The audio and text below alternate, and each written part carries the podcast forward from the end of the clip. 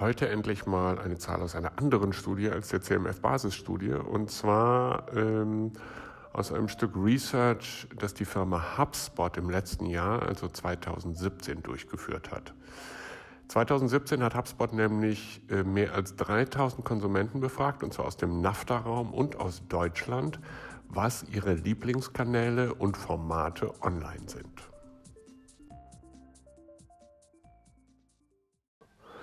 Dabei kamen ein paar ähm, sehr allgemeine, im Grundsatz aber durchaus nützliche Informationen raus, nämlich zum Beispiel, dass ich die ganz jungen Nutzer am ehesten auf Instagram erreiche, die Mittelalten auf Facebook und die Alten, also ab morgen auch mich, ähm, vor allen Dingen per E-Mail.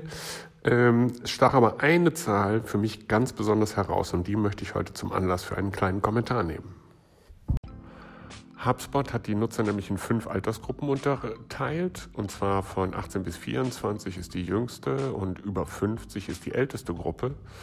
Und wenn man die alle fragt, ähm, wo sie hingehen, wenn sie etwas über eine Marke erfahren wollen, dann sagen fast alle zu gleichen Anteilen, dass sie auf die Website gehen.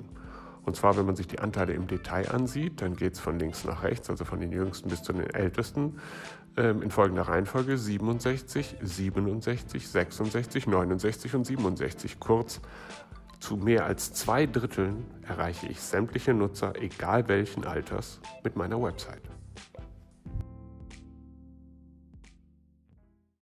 Wenn ihr also das nächste Mal überlegt, wie ihr das Budget fürs nächste Jahr aufteilen sollt und ihr seid nicht gerade zuständig äh, für die Geriatrie oder für irgendwelche Kinderprodukte, ist es eine ziemlich sichere Wette, wenn ihr einen Großteil des Geldes und der Ressourcen, die ihr zur Verfügung habt, mal wieder in die Website packt und nicht allein in Social Media Management.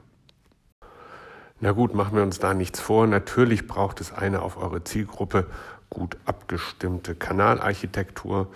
Ähm, ihr müsst sehen, wo ihr die Distribution und wo ihr die Promotion macht. Das heißt, es kann durchaus Sinn machen, ähm, auch in Facebook zu investieren, in Instagram, in LinkedIn und so weiter und so fort.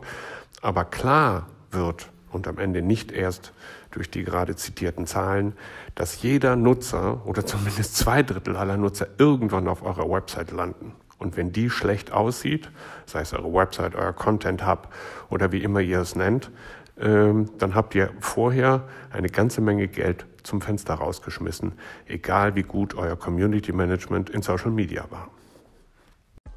Und wenn wir jetzt noch die ständigen und unvorhersehbaren Algorithmusänderungen bei unseren geliebten Social Networks dazu nehmen, bleibt uns allen eigentlich vor allen Dingen ein Motto, Never Build on Rented Land.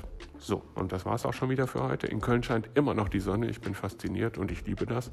Und deshalb starte ich jetzt in einen hoffentlich schönen Abend auf meiner Terrasse, wünsche euch das Gleiche und äh, wir hören uns morgen wieder. Tschüss.